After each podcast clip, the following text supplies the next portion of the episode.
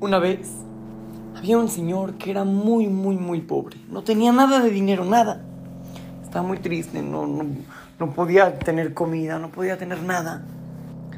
Y decidió viajar a una ciudad, trabajar ahí, y cuando junte la cantidad de dinero suficiente, iba a ir de regreso a su ciudad y va a vivir bien.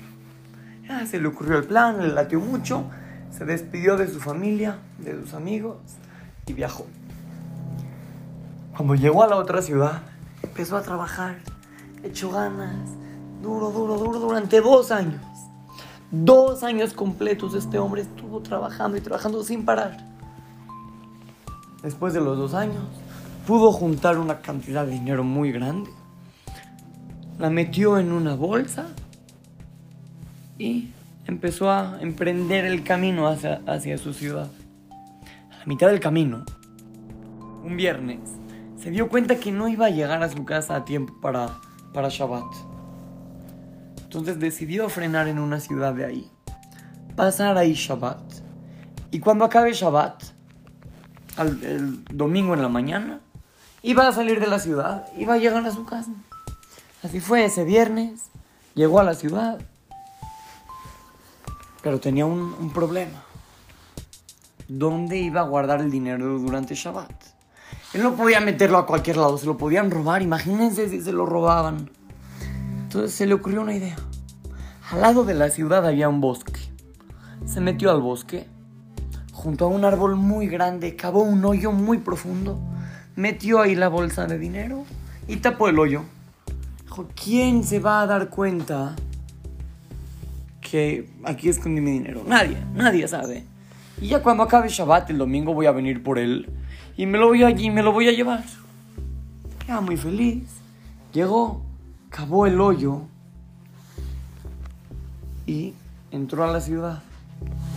A cada casa que veía con una mezuzá, tocaba la puerta. Y preguntaba, oigan, ¿creen que tengan espacio para que pase aquí Shabbat con ustedes? Le decía, no, la verdad, perdóname, con mucho gusto quisiéramos, pero no hay lugar. Bueno, entonces iba a la casa de al lado. Volví a tocar la puerta. Así hasta que hubo un momento que encontró un lugar disponible donde le ofrecieron que con mucho gusto iba a poder pasar Shabbat con ellos, iban a hacer la Segurot juntos, todo increíble.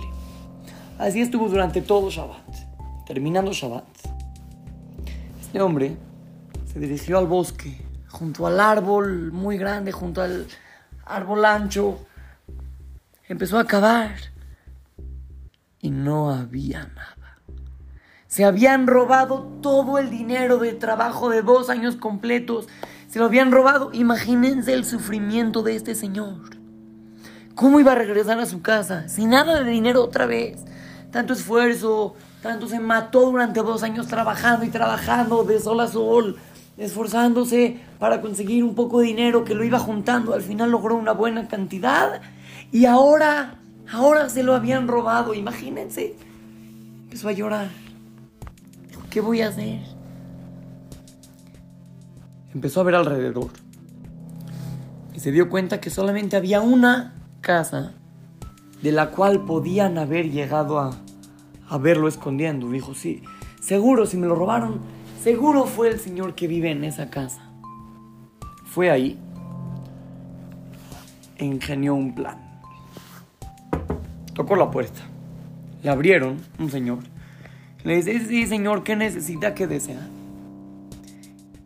Y esta persona le dijo al dueño de la casa, mira, la verdad es de que yo no conozco esta ciudad. Yo aquí soy, soy invitado. Entonces yo no sé cómo funciona y usted que vive aquí me puede dar algún consejo. Yo estuve trabajando durante dos años para juntar una cantidad de dinero muy grande. Y el viernes la escondí en un hoyo en el bosque.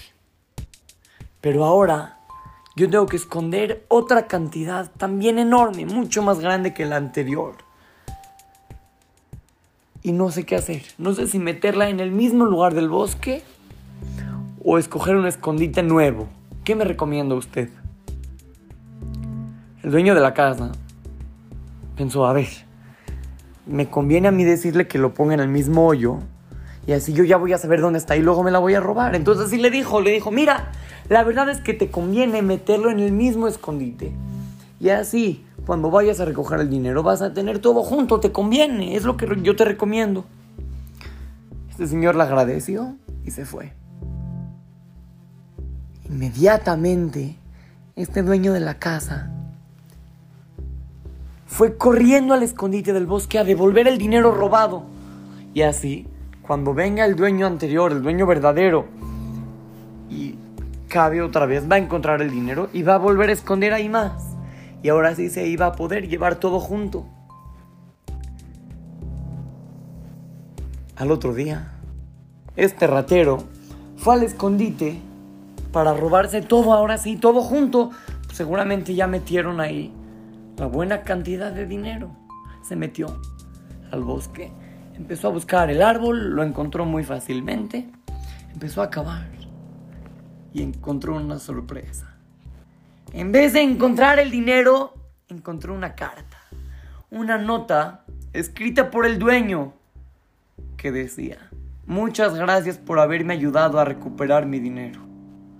Debes de saber, decía la carta, debes de saber que únicamente el dinero que fue ganado con honestidad y rectitud, ese es el único dinero que tiene verajá y que perdurará. Niños, mensaje muy importante. Muchas veces nos gusta hacer trampas. Pensamos, ya es una vez, no pasa nada. Una vez en la vida que hagamos trampa, que eh, nadie se da cuenta, es lo que me conviene, voy a tener algún beneficio. Tenemos que pensar, antes de hacer algo que sabemos que no está bien, hay que saber que lo que nos va a tocar es lo que Hashem nos va a mandar y lo que no, no. Y cuando nosotros hagamos las cosas como deben de ser, Hashem nos va a mandar mucha, mucha veraja. Así es que, lo saluda su querido amigo Shimon Romano para Try Kids, Talmud Torah, Monte Sinaí.